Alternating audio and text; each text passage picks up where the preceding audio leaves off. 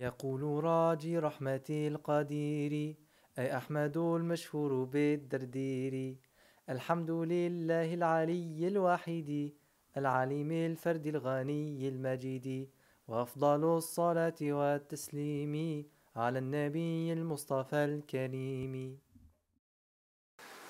اللهم علمنا ما ينفعنا وانفعنا بما علمتنا وزدنا علما يا كريم. alaikum wa rahmatullahi wa barakatuh. Und herzlich willkommen zum äh, zweiten Unterricht äh, in der Einführung, äh, in der Unterrichtsreihe der Einführung in die Aqidah anhand des Textes Al-Kharid al-Bahiyya von Imam Ahmed al-Dardir. Äh, wir haben letztes Mal eine, eine kurze Einführung äh, in die Thematik gemacht, also eine Einführung in den Kurs an sich, dann eine Einführung äh, in die Biografie des, von, von Imam Ahmed al-Dardir haben über sein Leben gesprochen. Äh, wir haben darüber gesprochen, äh, was er an, äh, also in welchen Bereichen, in welchen islamischen Wissenschaften er, er sich vertieft hat. Wir haben über seine wichtigsten Werke gesprochen, über die Bedeutung der Charida, dieses Werkes der Einführung in die Akida.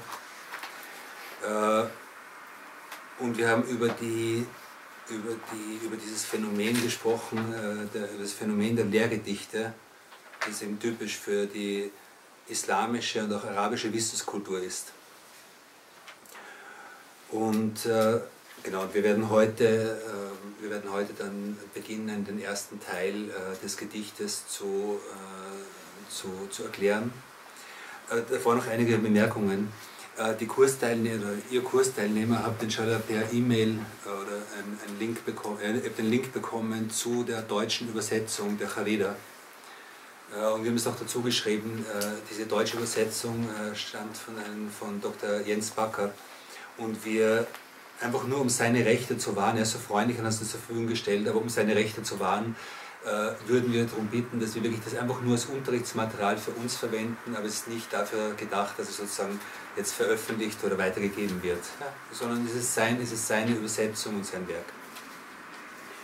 Ähm, es wäre gut, wenn jeder eine ausgedruckte Kopie des, äh, des Gedichtes hat, sodass man dann sozusagen am Rand äh, Kommentare und Erklärungen schreiben kann. Und der dritte Punkt ist, äh, Online-Unterricht ist ein großer Segen, weil man einfach äh, mit sehr einfachen Mitteln äh, sehr viele Leute erreichen kann und äh, nicht mehr aus dem Haus gehen muss und sozusagen auch als, als, als, sowohl als Lehrender als auch als, als auch als Lernender es sehr leicht hat wir würden euch nur gerne darauf hinweisen, dass, dass wir einfach bewusst sein sollen, was wir lernen. Ja. Akida ist im Prinzip der Stoff oder das, das Gebiet, in dem wir über Allah lernen. Über Allah, den Herrn der Welten. Und über das Wesen seiner Offenbarung, über, das, über seine Propheten und so weiter. Das heißt, es ist das größte, höchste und edelste Wissen, das ein Mensch sich irgendwie aneignen kann. Und äh, und das ist wichtig, äh, dass, dass wir uns bemühen, dieses Wissen, das Erlernen dieses Wissens mit Adab, mit gutem Benehmen zu verbinden. Was relativ leicht ist, wenn man zum Beispiel in einer Moschee sitzt oder wenn man vor einem Lehrer sitzt oder wenn man in einer Runde ist, wo sich die Leute gut benehmen, äh, zu Hause vom Computer ist es wesentlich schwieriger. Und wir sollen es angewöhnen, dass wir auch, wenn wir zu Hause sind und vor dem Computer sitzen, dass wir uns so benehmen, als wären wir in der Moschee und uns immer bewusst äh, sein, dass wir mit diesem Lernen ein hohes Ziel verbinden und unser Benehmen soll sozusagen diesem hohen Ziel entsprechen. Das heißt, äh, wir sollen, äh, wir sollen nicht unbedingt in Jogginghosen da sitzen, wir sollen in, in ritueller Reinheit dem, dem, Unterricht zuhören und so weiter. Und das Ganze sage ich nicht für mich und sage ich nicht für die Person des Lehrenden, sondern, sondern für den Stoff, und für das, was wir zu lernen versuchen. Äh, also Online-Unterricht, äh, also, äh, man, Online-Unterricht verleitet dazu, dass man zehn Dinge gleichzeitig nebenbei macht, dass man daneben kocht und isst und E-Mails checkt und Facebook checkt und so weiter und so weiter. Es ist aber gut, trotzdem einfach sich versuchen zu konzentrieren. Und Konzentration ist eine der schwierigsten Dinge, die wir heute zu lernen haben weil wir einfach so, so unser, unser, unser Denken, unsere Wahrnehmung ist so, ist so zer, zerklüftet von diesen 100.000 Kanälen, die wir derzeit einfach, die, die uns zu jeder Zeit eigentlich offen stehen, das eine der ganz schwierigen Dinge jetzt ist irgendwie mit wirklich mit, mit, mit Konzentration sich auf etwas zu, ähm, zu, zu, sich einer Dinge, einer Sache zu widmen. Und das sollen wir wieder lernen und sollen besonders bei so einem Stoff lernen. Gut. Gut, und jetzt hören wir die ersten, äh, den ersten Teil der, der Charida auf, auf Arabisch, und zwar den Teil, den wir heute besprechen werden.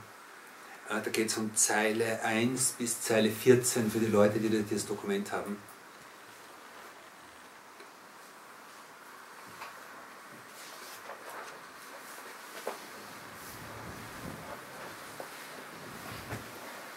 بسم الله الرحمن الرحيم الحمد لله رب العالمين وأفضل الصلاة والتسليم على سيدنا محمد وعلى آله وأصحابه أجمعين. يقول راجي رحمة رحمة القدير أي أحمد المشهور بالدردير؟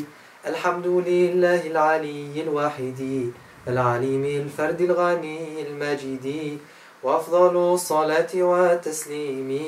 على النبي المصطفى الكريم وآله وصحبه الأطهار لا سيما رفيقه في الغار.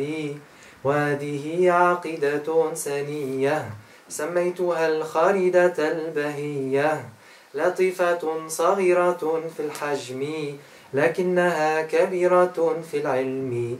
تكفيك علما إن تريد أن تكتفي لأنها بزبدة الفن تفي والله أرجو في قبول العمل والنفع منها ثم غفر الزلل أقسم حكم العقل لا محالة هي الوجوب ثم الاستحالة. ثم الجواز ثالث الأقسام فافهموني احتلت ذات الأفهام. وواجب شرعا على المكلف معرفة الله العلي فاعرفي. أن يعرفوا الواجب والمحال. مع جائز في حقه تعالى. ومثل ومثل ذا في حق رسل الله. عليهم تحية الإله. فالواجب العقلي ما لم يقبل الانتفاء في ذاته فابتهلي.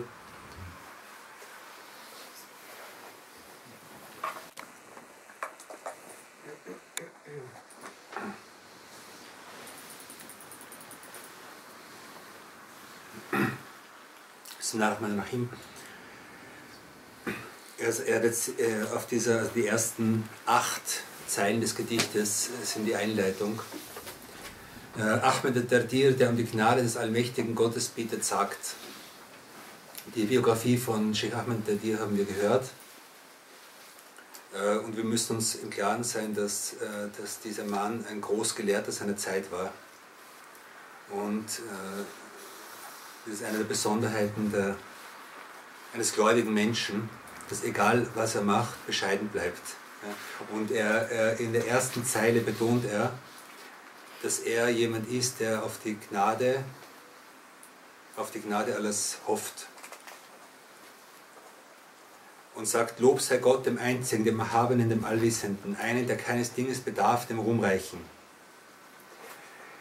Äh, er beginnt, er beginnt wie, alle, äh, wie alle Gelehrten im Islam äh, seine, seine, seine Ausführungen natürlich zuerst mit der Basmala und dann mit, damit Allah zu loben und Allah zu preisen. Warum? Weil das das eigentliche, das eigentliche Daseinsziel des Menschen ist. Das eigentliche Ziel des Ganzen ist, dass wir lernen, wirklich und real Allah zu loben und ihm zu dienen.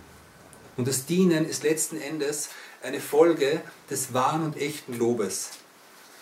Und das, was Allah von uns verlangt, ist, ist, ist ihm zu dienen, nachdem wir wissen, wer er ist. Und wenn wir wissen, wer er ist, dann, dann werden wir zu einem echten Zustand von Preis und Lob für ihn finden. Zu ihm finden. Und, äh, und aus dem Grund beginnt, beginnen äh, die islamischen Gelehrten ihre Ausführungen und ihre Bücher und ihre Unterrichte mit Hamd. Äh, und der Prophet hat uns natürlich dazu äh, aufge, äh, auf, aufgerufen und aufgefordert. Und es ist eine, eine, eine schlechte Sitte, die wir jetzt in vielen muslimischen Kreisen sehen, dass wir unsere Rede sozusagen abkürzen und sofort in, in, das gehen, in die, in die Dinge gehen, die wir eigentlich sagen wollen und auf diese Dinge verzichten, auf diesen Adab verzichten. Und durch diesen Adab und durch dieses gute Benehmen der Besmele, durch das gute Benehmen der Hamdallah, also Allah zu loben, durch das gute Benehmen äh, Segenswünsche auf den Propheten sallallahu zu sprechen, kommt Segen in das, was wir sagen wollen und kommt Segen in die Unterrichte und kommt Segen in das, was wir machen. Und einer der Phänomene davon, einer der, der modernen Phänomene ist äh, zum Beispiel diese, diese, äh, diese, diese Formeln und Formulierungen im, im Geschriebenen äh, abzukürzen. Der Prophet Sass. Punkt. Äh, Allah. Punkt. Haben dann mal gesagt, es gibt nichts Edleres, wofür Tinte verwendet werden kann, als Allah zu loben und uns Segenswünsche auf den Propheten zu sprechen. Das ist viel besser und viel wertvoller als das, was ich hinterher noch sagen will. Und ich muss einfach diese, ich muss mit dieser Hierarchie klar sein. Das, was ich sagen will, hat in Bezug, in Bezug auf, auf diese Aufgabe wenig Wert.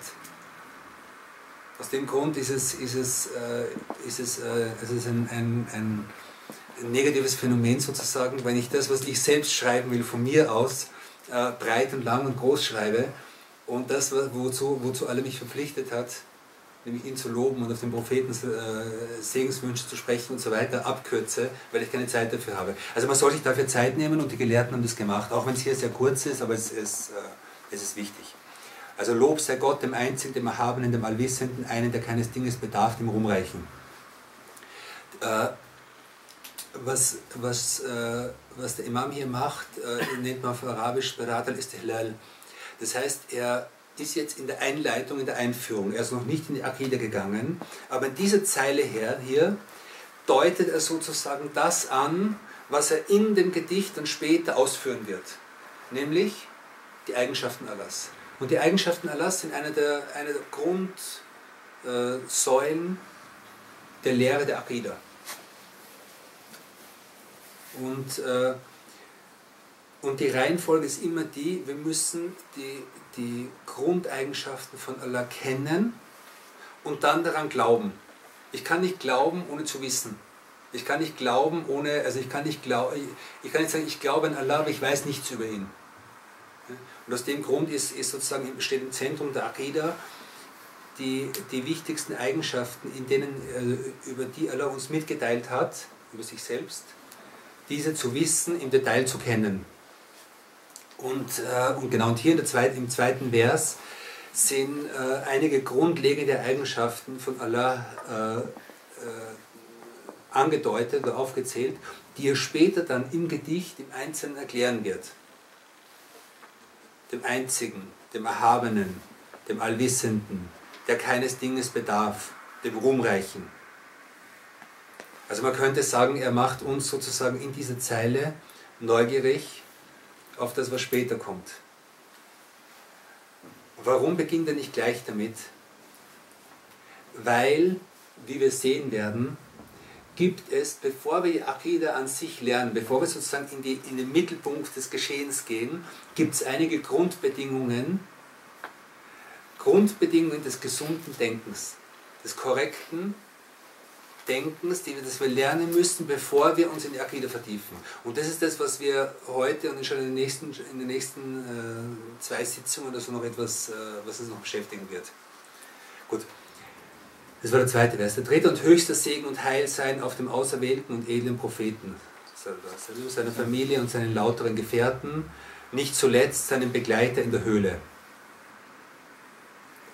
Ähm, hier ist natürlich äh, ist einer der, einer der Gründe für Segen in unserem Leben und für Segen in unseren Handlungen und für Segen in dem, was wir sprechen und für Segen in dem, was wir tun, ist, dass wir dem Befehl Allahs folgen. In Allah wa malaikatahu saluna al-Nabi, ya ayyuhalladhina amanu sallu alayhi wa sallimu taslima. Also die, äh, wahrlich Allah und seine, und seine Engel äh, machen Salah und Salam auf den, auf den Propheten, wo ihr Gläubigen sprecht Salah und Salam auf ihn äh, ist ein Schlüssel zum Erfolg in allen Dingen. Und, äh, und es soll, wie gesagt, es soll, es soll die Bücher beginnen damit, die, die, die Reden beginnen damit und wichtige Taten sollen damit beginnen. Und wir sollen uns das angewöhnen und sollen nicht, sollen nicht, äh, nicht nachlässig in dieser Sache sein. Dies ist eine erhellende Glaubenslehre, die ich die glänzende Perle genannt habe. Ähm, die erhellende Glaubenslehre. Glaubenslehre ist hier Akida. Äh, Akida kommt, äh, kommt vom arabischen Wort Aqada und das heißt eigentlich Knoten, also von der, von der Wurzel Aqada und das heißt eigentlich Knoten, binden. Also etwas an etwas anderes binden. Und Akida ist im Prinzip das, woran, woran ein Gläubiger sein Herz bindet. Das heißt, wir lernen die Akida und binden unser Herz äh, an diese Glaubensinhalte, um damit ein äh, wohlgefälliges Leben zu führen, so ein äußeres und inneres Leben. Und, und damit erhoffen wir uns Rettung in dieser Welt und in der nächsten Welt. Eine erhellende Glaubenslehre, also Glaubenslehre Akida. Ja? Äh, hier gibt es ein, eine, eine Sache, die immer wieder erwähnt wird in den Büchern, wenn er sagt, dies ist eine erhellende Glaubenslehre. In diesem Wort dies ist ein, Problem, ein logisches Problem drinnen, eine logische Problematik, nämlich er beginnt zu schreiben, ist eine erhellende Akida. Aber wenn jetzt in dieser Reihenfolge vorgeht, dann hat es sie noch nicht geschrieben. Das heißt, es gibt sie ja noch nicht. Okay? Und das erklärt man dann mit zwei, also da gibt es dann zwei Möglichkeiten, das zu erklären. Entweder er hat sozusagen den Text schon geschrieben und schreibt später die, die, das Vorwort. Das macht man bei wissenschaftlichen Arbeiten ganz gern, dass man zuerst die Arbeit schreibt und dann und später dann das Vorwort. Oder er, er beginnt wirklich hier zu schreiben, aber er hat den Text schon im Kopf. Okay? Wie auch immer. Dies ist eine erhellende Glaubenslehre, die ich die glänzende Perle genannt habe.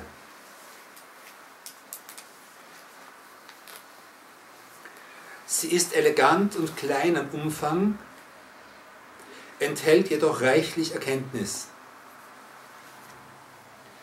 Äh, hier könnte man fragen, äh, wie kann der Autor sein eigenes Werk so loben? Also er schreibt etwas und sagt, es elegant, klein am Umfang, enthält reichlich Erkenntnis in der nächsten Zeile, sie ist ausreichend, wenn du dich bescheiden willst, bietet sie doch das Wesentliche dieser Wissenschaft, also als würde er sich selbst loben.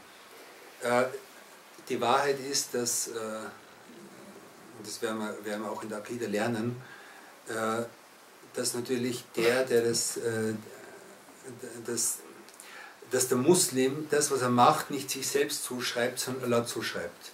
Und er lobt, er lobt sozusagen, also der, der, der Autor hier, lobt das Werk, ohne sich selbst damit zu loben, sondern er, er lobt Allah für den Tawfiq, für den Erfolg, den er ihm gegeben hat, das zu verfassen. Genau.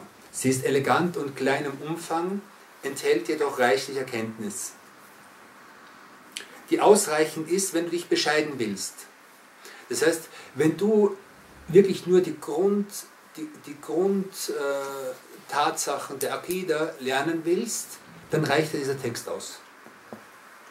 Wenn du dann dich vertiefen willst und die, die ganzen äh, Einzelteile, also die ganzen äh, Details dieser Wissenschaft noch lernen willst, dann kannst du das in einem anderen Buch, aber das hier ist einmal genug, um sozusagen die Grundlage zu haben.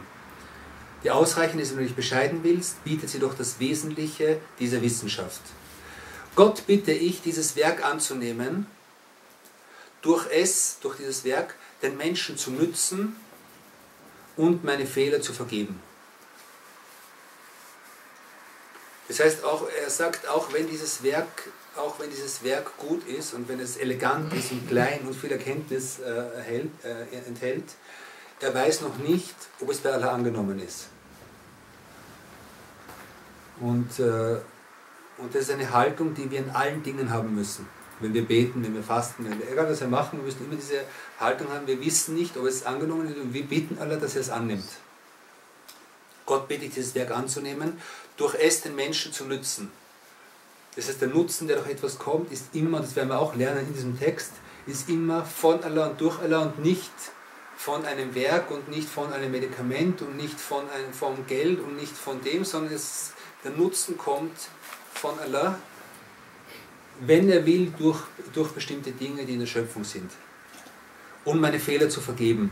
Hier ist eine, eine, eine äh, also das, meine Fehler zu vergeben kann man hier in zwei Dingen, kann man hier in zwei, also in zwei Richtungen verstehen. Die eine Richtung wäre, ich bitte Allah, meine Fehler zu vergeben. Oder ich bitte Allah, durch dieses Werk meine Fehler zu vergeben. Dass sozusagen die gute Tat, die man macht, Shafir, also ein, ein, ein Fürsprecher wird oder ein, ein Mittel wird, durch das Allah unsere Sünden vergibt. Und beides ist möglich. Also es ist beides hier, hier, äh, hier möglich. Er gemeint hat, er bittet die Fehler zu vergeben oder er bittet durch dieses, durch ein Werk wie dieses die Fehler zu vergeben. Gut. Und jetzt kommt er zu einer, ähm, sozusagen zum ersten Hauptteil dieser, dieses Werkes, zum ersten thematischen Hauptteil. Und dieser thematische Hauptteil, da geht es im, im Wesentlichen um das korrekte, geistige Urteil. Und das klingt jetzt extrem, das klingt jetzt sehr abstrakt. Wenn man sowas noch nie gelesen hat, dann denkt man sich, was will ich mit, mit, mit, mit korrekten geistigen Urteilen? Das ist irgendwie so Philosophengerede oder so. Ich will wissen, was Allah ich will wissen, was die Propheten sind. Was brauche ich mit Urteilen jetzt? Und was brauche ich von der Theorie? Äh, äh, in Wirklichkeit ist es so, dass, äh, dass eigentlich die, das Wissen um korrekte Urteile ist der Schlüssel zum Verstehen der Akida. Und ist auch ein Schlüssel der, des Glaubens an sich. Okay? Das heißt, die Dinge, die wir jetzt lernen, klingen jetzt sehr abstrakt, klingen sehr neu, klingen vielleicht für viele sehr komisch, aber in Wirklichkeit äh, werden wir sehen, dass es äh, dass damit sehr viel an Glauben zusammenhängt, sehr viel an Verständnis des, des, des, äh, des Islams an sich und auch hat es etwas mit Dauer zu tun. Werden wir später sehen. Gut. Ähm, was hat Denken ganz prinzipiell mit, äh, was hat Denken mit Islam zu tun? Äh, das erste ist einmal natürlich, dass die Sonderstellung des Menschen, wie wir wissen, äh, ist durch seine Fähigkeit, denken zu können.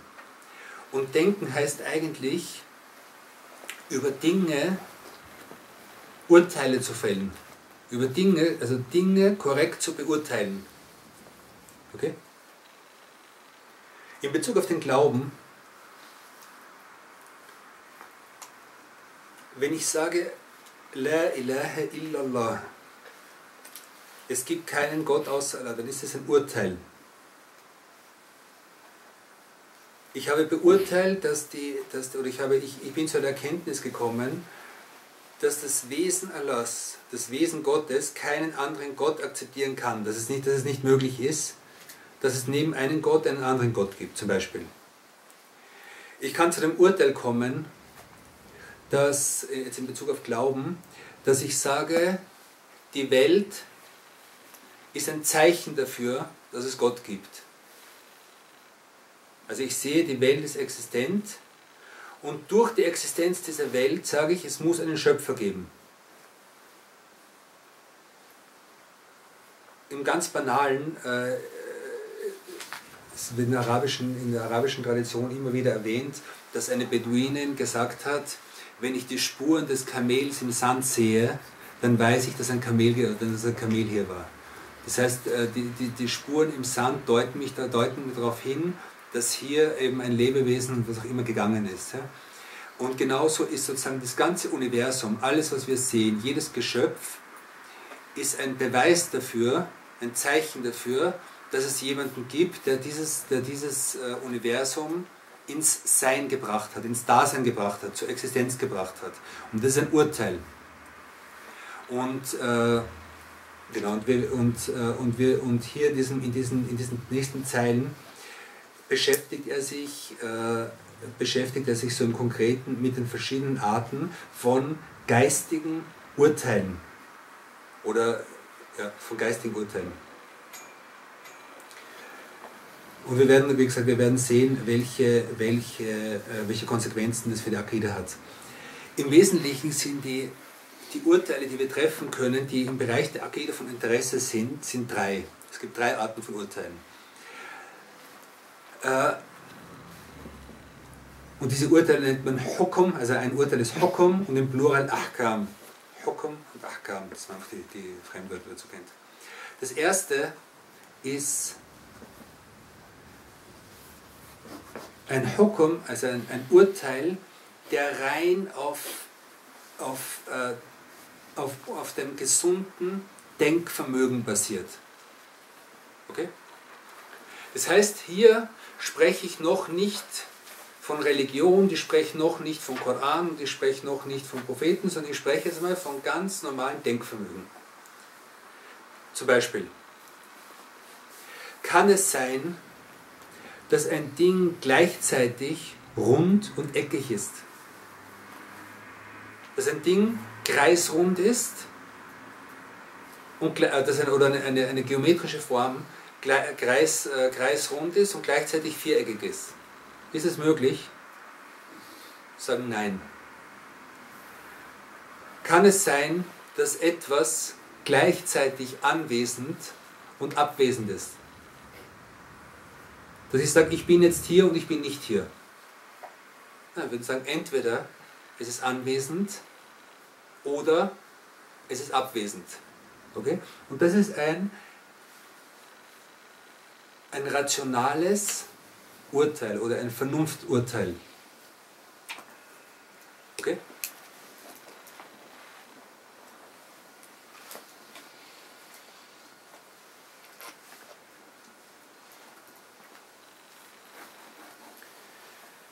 Wenn ich jetzt fragen würde zum Beispiel, äh,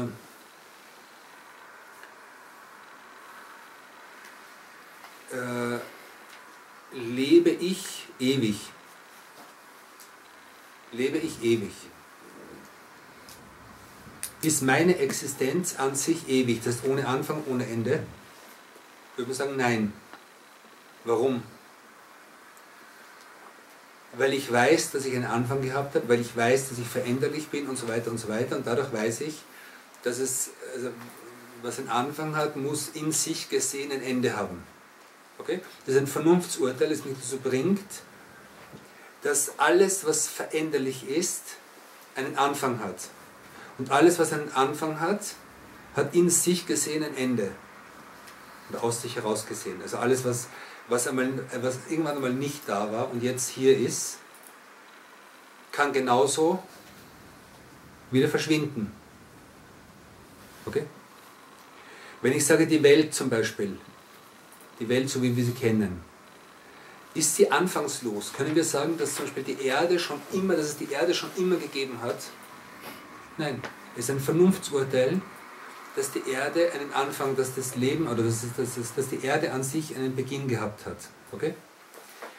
Es ist ein Vernunftsurteil, dass ich sage, okay, es könnte zwar sein, dass es einen Urknall gegeben hat, aber es ist rein vernünftig gesehen, ist es äh, unmöglich, dass der Urknall aus dem Nichts gekommen ist dass es ein absolutes Nichts gegeben hat, aus dem plötzlich ein Urknall entstanden ist. Es ist einfach also vernunftmäßig unmöglich. Okay?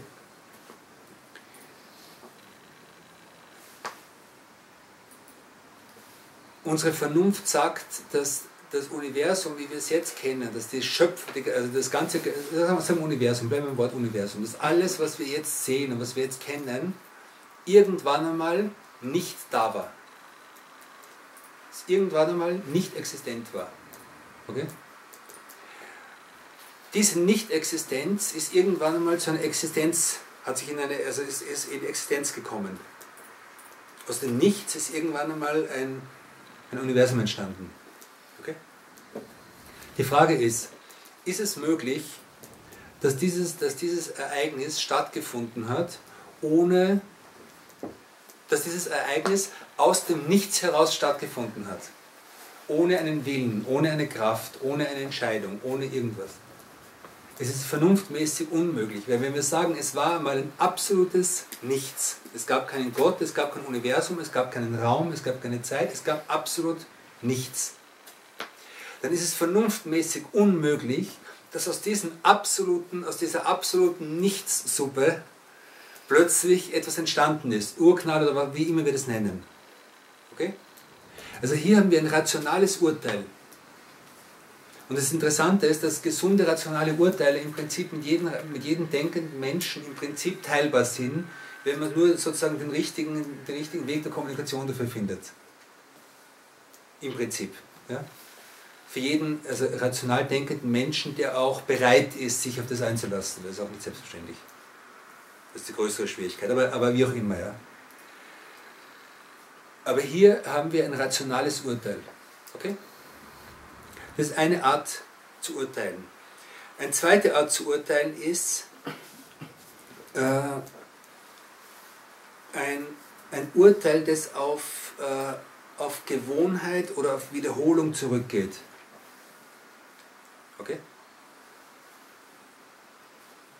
Zum Beispiel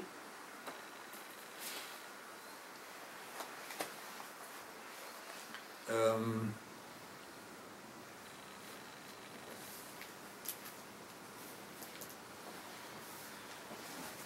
Menschen derzeit äh, Menschen derzeit leben circa 100 Jahre, so als, als, als ungefähre Grenze. Ja. Manche leben 120. Ich glaube, ich habe gestern gelesen, in Deutschland ist jetzt die älteste, die älteste, ich glaube, die älteste Frau gestorben, glaube mit 114 oder so. Das war gestern in den Nachrichten. Wie auch immer. Wenn wir jetzt sagen würden, okay, äh, jemand wird 500 Jahre alt, ja, könnten wir sagen, dass es unmöglich ist? Ist es von der Ratio her unmöglich, dass ein Mensch 500 Jahre alt wird? Ist es denkunmöglich, dass, dass es irgendwann einmal Menschen gegeben hat, die 500 Jahre alt geworden sind?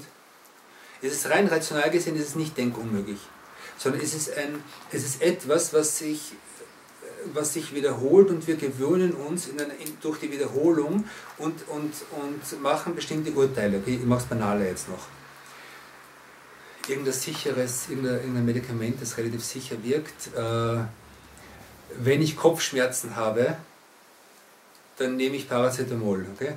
Das ist keine Werbung jetzt. Oder irgend sowas, oder Aspirin, was auch immer. Ich nehme, ich nehme, ich nehme eine Schmerztablette, okay?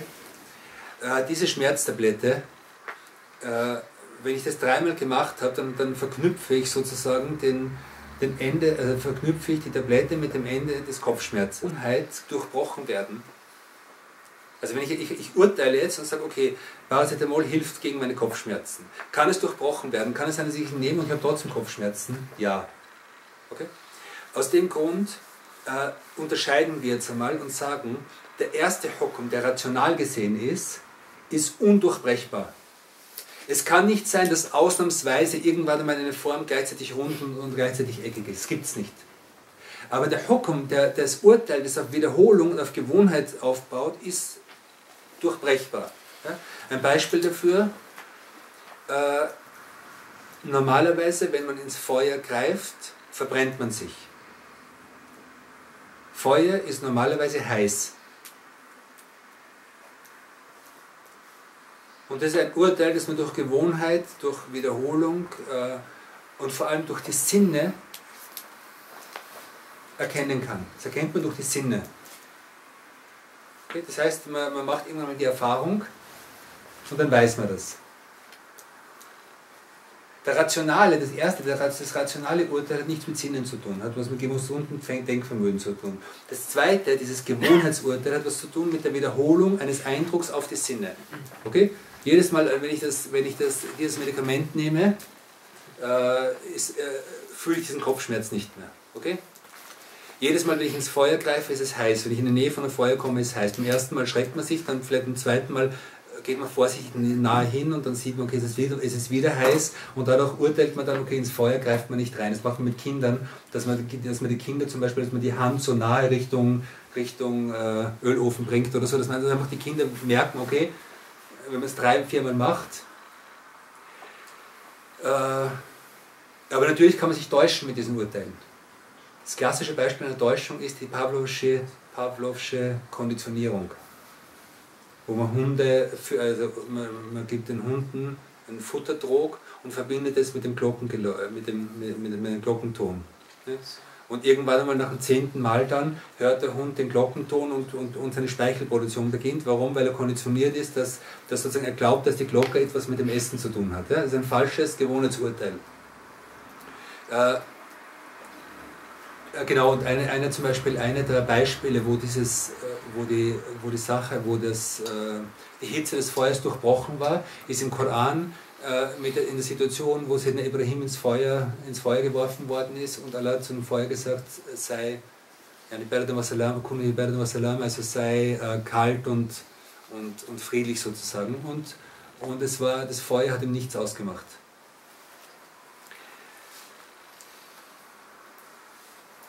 Eine der Dinge, die problematisch sind, ist, wenn, wenn Menschen, und hier kommen wir jetzt auch zu einem Teil der Akida, wenn Menschen äh, diese zwei Arten von Hokum, von Urteilen miteinander verwechseln. Okay? Zum Beispiel, weil man sagt, dass wir kennen das, dass die Menschen im Normalfall nicht, nicht älter als 100, höchstens 120 Jahre alt werden. Das kennen wir. Das ist, der, das ist das, was sich wiederholt. Und dann hören wir, dass es Propheten gegeben hat, die 59 Jahre alt geworden sind, dann sagen wir, das ist unmöglich. Warum? Durch die, wir, wir, durch die Wiederholung glauben wir, dass etwas unmöglich ist. Aber rational gesehen ist es nicht unmöglich. Wir, wir sagen, okay, Menschen sind normalerweise äh, höchstens 2 Meter, 2 Meter 10 groß. Ist es unmöglich, dass, dass es irgendwann mal Menschen gegeben hat, die 5 Meter lang waren? Nein, ist nicht unmöglich. Das ist rational gesehen nicht unmöglich. Okay? Und hier ist es ein Denkfehler, dass man diese beiden Arten von Hokum miteinander verwechselt. Also hier sieht man, warum es so wichtig ist, warum diese Dinge uns sozusagen korrektes Denken lernen. Wir werden viele Beispiele noch sehen, wo, wo, das, wo das eine Bedeutung hat. Gut? Also wir haben einen rationalen, einen rationalen, also etwas, was, was von unserem Denkvermögen her ein, ein, gesundes Urteil ist. Wir haben dann Dinge, Urteile, die wir aufgrund einer Wiederholung und einer Erfahrung äh, äh, äh lernen oder zu denen wir so gelangen. Und das dritte Beispiel ist Hukum Shari. Und das ist das, was durch die, äh, was wir durch die Offenbarung, also ein Urteil, das wir durch die Offenbarung ziehen können, oder ein Urteil, durch das wir durch Offenbarung gelangen. Okay? Zum Beispiel, die Tatsache, dass das Gebet eine Pflicht ist. Rational gesehen, also es ist kein rationales Urteil. Wenn ich sage, okay, ein Mensch, der gesundes Denkvermögen hat, aber noch nie etwas von, noch nie etwas von, von, äh, von der Offenbarung gehört hat, von dem kann ich nicht verlangen, dass er sich denkt, dass er, dass er ein Gebet verrichten muss, indem er so und so, viel, so oft äh, sich niederwirft und verbeugt und so weiter. Okay? Das heißt, hier ist ein Urteil, das ich nur dadurch fällen kann, dass ich die Offenbarung kenne. Okay? Äh, wenn ich sage, äh, gläubige Menschen, die Gutes tun, werden mit dem Paradies belohnt. Ist das ein, ist das ein rationales Urteil? Nein. Ist es ein Urteil, das ich durch Offenbarung, äh, das ich durch Wiederholung und durch meine Sinnesorgane erkennen kann? Nein. Es ist ein Urteil, das ich rein durch die Offenbarung äh, erkannt habe. Okay? Und diese drei, diese, drei, diese drei Kategorien von geistigen Urteilen interessieren uns in der Akida. Okay? Rational, durch Wiederholung und durch Offenbarung.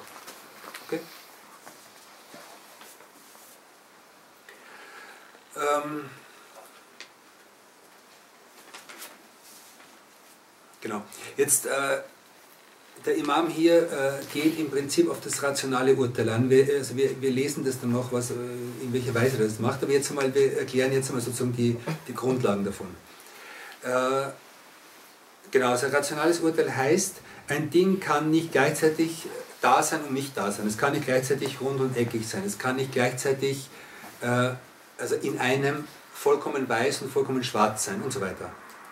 Dann eben äh, Urteile wie zum Beispiel, äh, ich habe einen Anfang, das Universum hat einen Anfang, irgendwann einmal war nichts. Und wenn dieses Nichts da war, dann braucht es einen Schöpfer und so weiter. Okay? Das sind Urteile, die rein rational sind.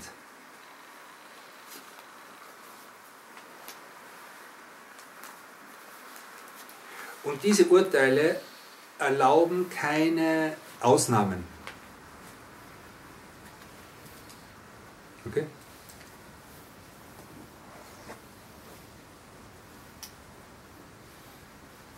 So. Und jetzt, also wir haben jetzt sozusagen das, die, die geistigen Urteile, die in der Akide für uns von Bedeutung sind, in drei Kategorien unterteilt.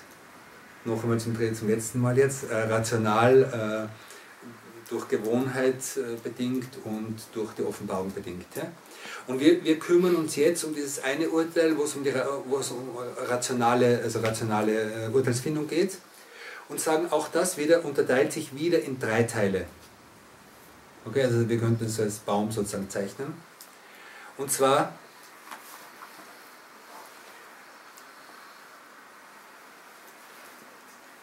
ich kann allen denkbaren Dingen rational gesehen eine von drei Eigenschaften geben. Nämlich etwas kann entweder in seiner Existenz notwendig sein oder es kann unmöglich sein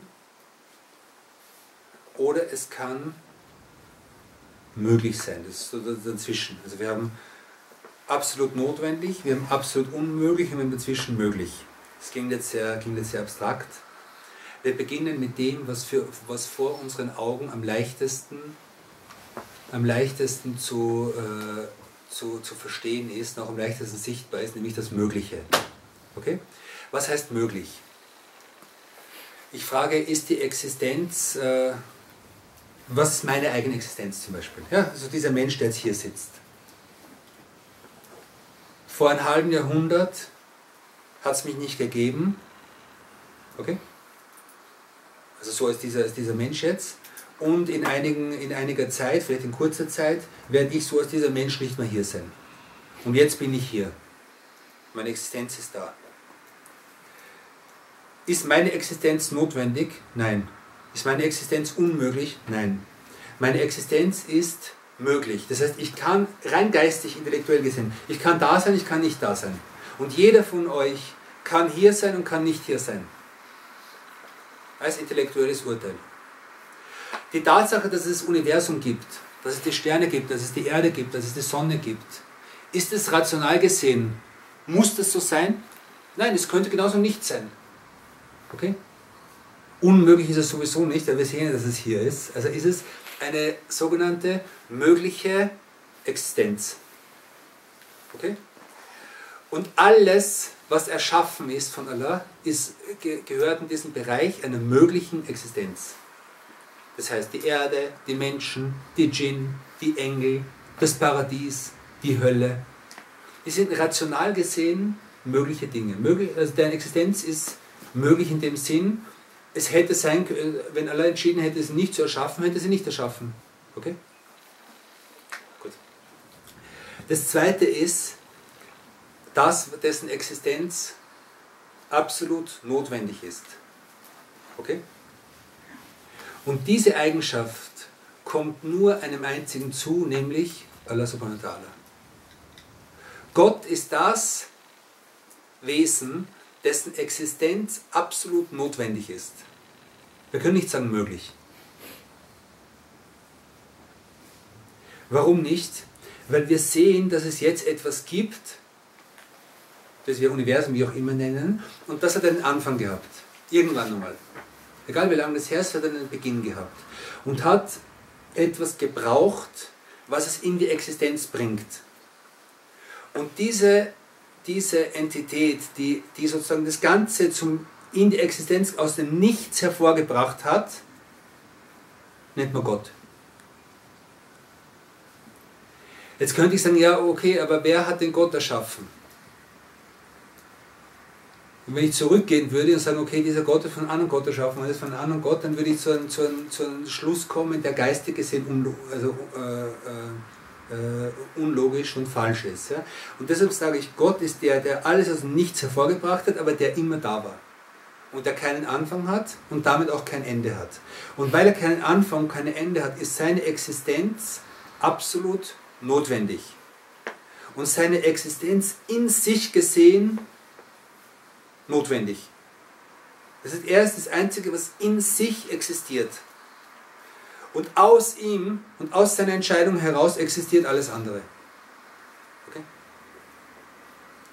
Und dann gibt es, also wir haben jetzt gesagt, das, das geistige Urteil äh, äh, unterteilt sich in, in das, was notwendig ist, nämlich Allah. In das, was möglich ist, nämlich die Geschöpfe. Und drittens in das, was unmöglich ist. Okay? Rational gesehen. Unmöglich ist das, dass es zum Beispiel, ich sage jetzt, kann es ein Geschöpf geben, das Allah, also kann es ein Geschöpf geben, welches Allahs Existenz auslöscht. Kann es ein Geschöpf geben, das Gottes Existenz auslöscht? Sagen wir nein. Das kann es nicht geben. Weil der, der erschafft, absolut ist und das, was er erschafft, relativ ist und von ihm abhängig ist. Und weil Allah keine, aus rein logisch gesehen, keine, keine Nicht-Existenz sozusagen äh, äh, äh, annehmen kann, kann es auch nichts geben, es kann nichts geben, was, was, was ihn auslöscht, eine Sache. Kann es einen zweiten Gott geben? Rational gesehen? Rational gesehen nein. Weil Gott Allah ist, ist gekennzeichnet durch Vollkommenheit und durch Einheit und durch Freiheit von allen Bedürfnissen. Okay? Wir kommen, also auf diese Dinge kommen, das ist ein äh, längeres Thema, aber jedenfalls, das sind Dinge, die unmöglich sind. Kann Gott einen Sohn haben?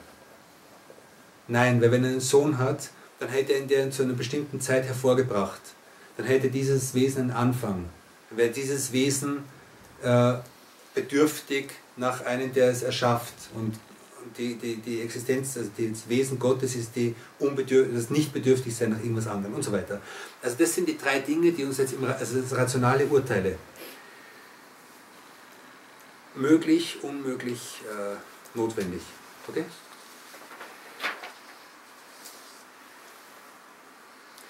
Ist es möglich, dass Menschen fliegen? Ja. Also es ist rational möglich, dass man rational gesehen, ja. Wir sind jetzt noch beim rationalen Urteil. Äh, ist möglich. Ist es möglich, dass Allah stirbt? Nein, absolut. Es ist rational unmöglich. Äh, ist es möglich, dass, dass Allah unsere Sünden verzeiht? Rational? Ja. Ist es möglich, dass Allah, ist es möglich, dass Abu Lahab ins Paradies kommt? Ist es möglich, dass Abu Lahab ins Paradies kommt? Vom rationalen her, vom rationalen her, vom rationalen Urteil her ist es möglich. Das heißt, rein vernunftsmäßig kann ich sagen, okay, Allah ist, ist, barmherzig und er ist allwissend, er ist allmächtig, er kann machen, was er will, er hat uns das gesagt, dass er macht, was er will. Und er kann sagen, okay, ich verzeihe Abu Lahab und er geht ins Paradies. Ist rational, rational gesehen möglich. Aber dem, was wir von der Offenbarung her wissen, unmöglich. Und damit sind wir jetzt beim, beim äh, damit sind wir sozusagen bei der Unterscheidung zwischen dem rationalen Urteil und dem Urteil, das auf Offenbarung basiert. Und das Interessante ist jetzt, dass das geistige Leben eines Muslims besteht aus diesen drei Quellen. Und das ist ganz wichtig für uns. Zu sehen, dass es rationale Urteile gibt, die für uns als Muslime und als Gläubige wichtig sind. Weil auch der ganze, der ganze Umgang mit der Offenbarung ist im Prinzip ein rationaler Umgang. Okay? Also eine Quelle, zweite Quelle ist die Offenbarung an sich und die dritte Quelle sind die Sinne, Nämlich die Tatsache, dass ich merke, dass jedes Mal, wenn ich ins Feuer greife, verbrenne ich mich. Okay? Gut. Jetzt äh, schauen wir uns die, die, die, Kasside noch ein kurz an.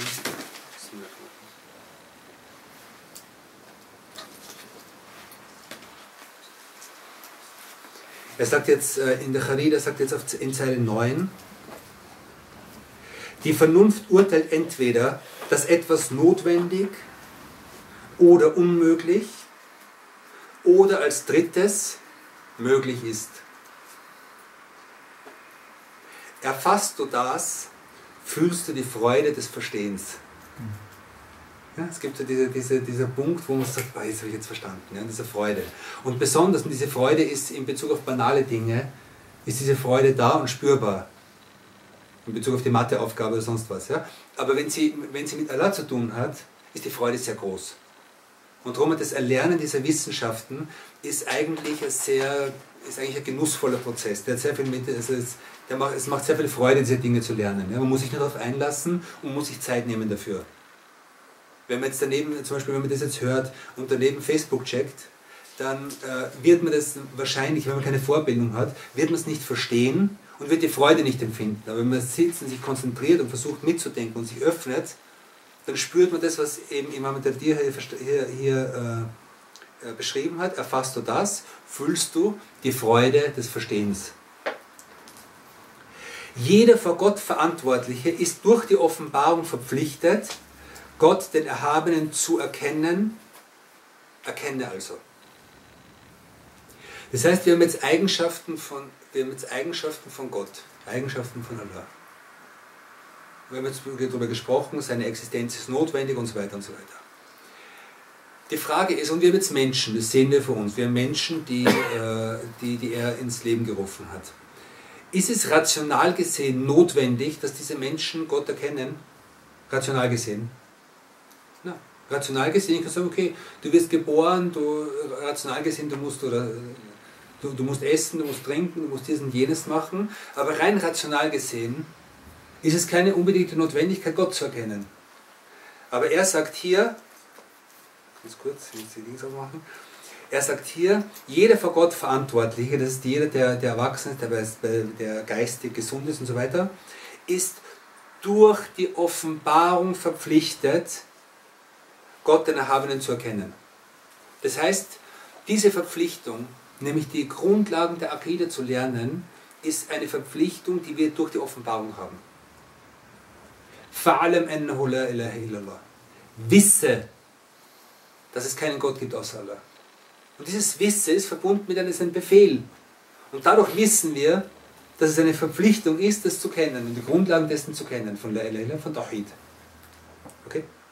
Er sollte also das erkennen, was hinsichtlich Gottes, des Erhabenen, notwendig, unmöglich und was möglich ist.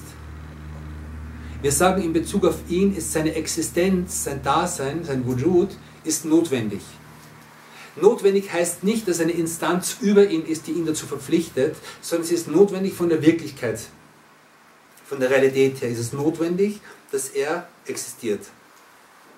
Unmöglich heißt, unmöglich, also äh, Beispiel dafür, unmöglich, dass er einen Partner hat.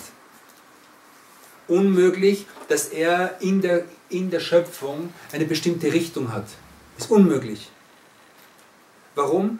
Weil Raum und Zeit, Raum und Zeit hat er erschaffen aus seiner Macht heraus. Und äh,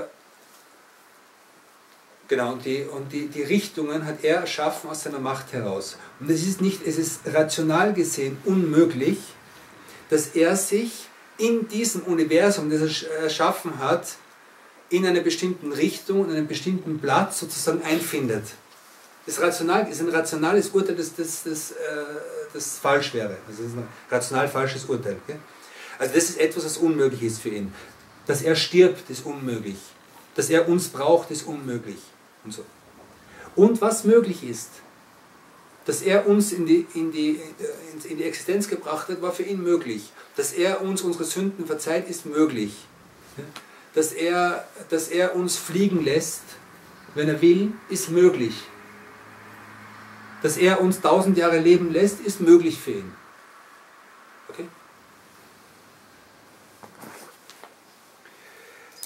Desgleichen dieses im Hinblick auf die Gesandten Gottes, auf ihnen sei der Segen Gottes. Das, also diese, die Dinge, wenn wir jetzt noch ganz kurz äh, zurückgehen auf Zeile 11. Ich weiß, es ist sehr viel, wir sind, wir sind bald fertig, aber auf Zeile 11. Jeder vor Gott Verantwortliche ist durch die Offenbarung verpflichtet, Gott, den Erhabenen, zu erkennen. Erkenne also. Was heißt das? Heißt es jetzt, ich muss jetzt das Wesen Allahs kennen? Heißt es, ich muss wissen, wie Allah genau ist? Ich muss mir ihn genau vorstellen. Nein, das sind Dinge, die unmöglich sind. Unser Geist ist nicht dafür geschaffen und wird das nie erkennen. Also wir werden das eigentliche Wesen Allahs niemals erkennen können. Und hier ist mit Erkenntnis gemeint, in dem Ausmaß, in dem Allah uns dazu verpflichtet hat. Und das steht in, in, in Zeile 12. Er sollte also das erkennen, was hinsichtlich Gottes Erhabenen notwendig, unmöglich und was möglich ist. Das heißt, die Gotteserkenntnis, die von uns verlangt ist, ist die, die in, Zeile 12 steht. Also sieht man, wie viel, wie viel in diesem Gedicht, also wie, welche große Dinge äh, Imam Dardir hier in dieses, in dieses kleine Gedicht gebracht hat. Ja. Gut. Und 13, desgleichen dieses im Hinblick auf die Gesandten Allahs, auf die Gesandten Gottes. Das heißt, auch in Bezug auf die Gesandten Gottes muss ich wissen, was für sie notwendig, möglich und unmöglich ist. Äh, wir werden, also das ist auch wieder jetzt eine Vorwegnahme von, dessen, von dem, was wir noch lernen äh, werden, aber jetzt nur ganz kurz als Andeutung. Ja. Äh, Gott hat, Allah hat aus seinem freien Willen heraus Propheten erschaffen und hat diese zu den, äh, zu den höchsten und edelsten Geschöpfen in dem ganzen Universum gemacht und hat, sie, äh, hat ihnen die Aufgabe gegeben, seine Botschaft den Menschen mitzuteilen. Okay? Ist es dann möglich, rational gesehen, dass Allah diese Menschen als Lügner erschafft? Oder als, als Menschen, die total untreu sind, die total unzuverlässig sind. Nein, es ist unlogisch. Es ist von, unserer, von der rationalen Vernunft her, un, weil Allah weiß ja, wie er den Menschen, er, kann, er, er schafft ja selbst den Menschen. Und er schafft auch diese Eigenschaft den Menschen. Aber das, und das ist eine, und insofern ist zum Beispiel die, die, auf die, die Ehrlichkeit, die Aufrichtigkeit und so weiter, ist eine notwendige Eigenschaft in Bezug auf Propheten. Okay? Und das Gegenteil davon ist unmöglich. Wenn wir sagen, dass ein Prophet ein Lügner ist, ist unmöglich. Rational gesehen unmöglich. Okay. Dass ein Prophet isst und trinkt und heiratet und Freude erlebt und Leid erlebt, ist etwas, was möglich ist. Okay? Im Koran ist dieser, dieser, dieser Hinweis, dass sie gesagt haben, äh, äh du bist ein Mensch, der auf den Märkten, auf den, auf den Märkten geht. Das heißt, du bist ein Mensch wie jeder andere.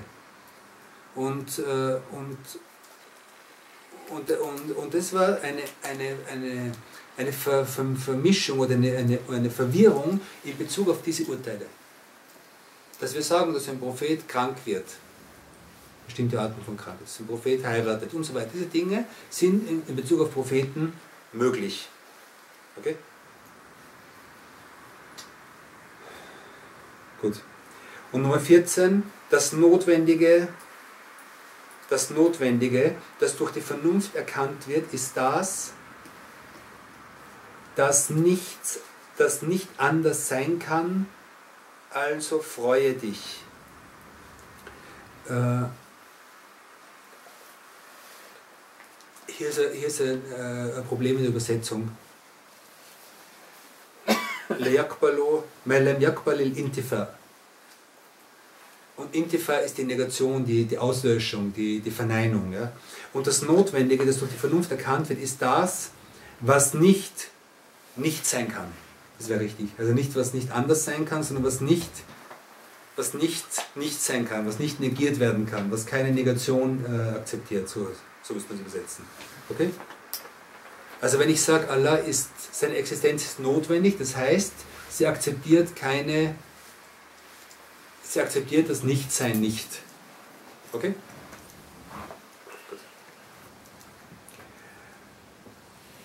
Also jetzt lesen wir noch ein letztes Mal von Anfang bis zum Ende, so als Überblick und dann sind wir, sind wir damit fertig. Ahmed, der der, der um die Gnade des allmächtigen Gottes bittet, sagt, Lob sei Gott dem Einzigen, dem Erhabenen, den Allwissenden, einen, der keines Dinges bedarf, dem Ruhmreichen. Und höchster Segen und Heil seien auf dem auserwählten und edlen Propheten, seiner reinen Familie und seinen lauteren Gefährten, nicht zuletzt seinen Begleiter in der Höhle. Dies ist eine erhellende Glaubenslehre, die ich die glänzende Perle genannt habe.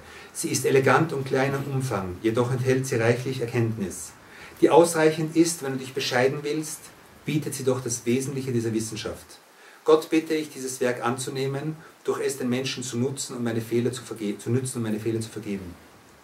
Die Vernunft urteilt entweder, dass etwas notwendig oder unmöglich oder als drittes möglich ist. Erfasst du das, fühlst du die Freude des Verstehens. Jeder vor Gott Verantwortliche ist durch die Offenbarung verpflichtet, Gott den Erhabenen zu erkennen, erkenne also. Er sollte, das, er sollte also das erkennen, was hinsichtlich Gottes, des Erhabenen, notwendig, unmöglich und was möglich ist. Desgleichen dieses im Hinblick auf die Gesandten Gottes, auf ihnen sei der Segen Gottes.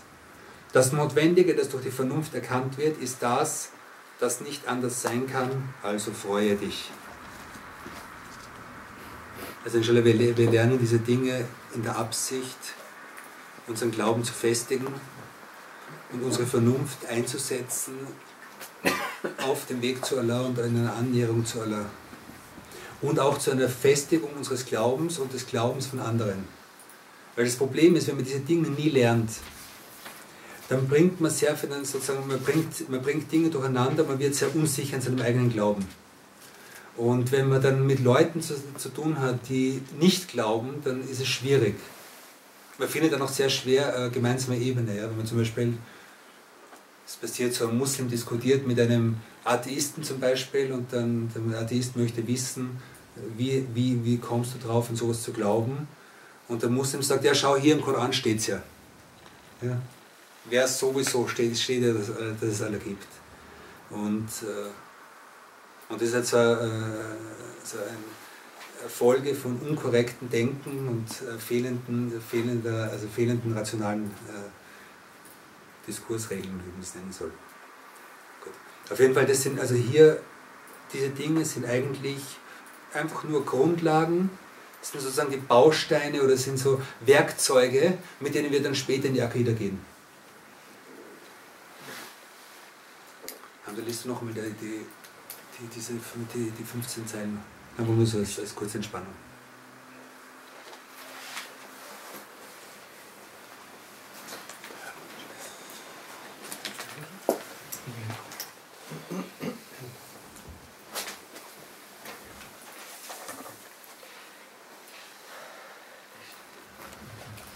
يقول راجي رحمة القدير أحمد المشهور بالدردير الحمد لله العلي الواحد العليم الفرد الغني المجيد وأفضل الصلاة والتسليم على النبي المصطفى الكريم وآله وصحبه الأطهار لسيما رفيقه في الغار. وهذه عقيدة سنية سميتها الخالدة البهية لطيفة صغيرة في الحجم لكنها كبيرة في العلم. تكفيك علما إن تريد أن تكتفي لأنها في زبدة الفن تفي.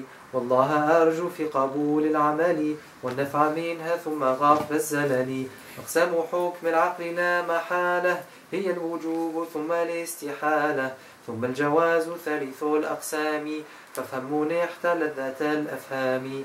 وواجب شرعا على المكلف. معرفة الله العلي فاعرفي. أن يعرف الواجب والمحال. مع جائز في حقه تعالى. ومثل ذا في حق رسل الله. عليهم تحية الإله. والواجب العقلي ما لم يقبل. الانتفاء في ذاته فابتهلي والمستحيل كل ما لم يقبل. في ذاته الثبوت ضد الأول.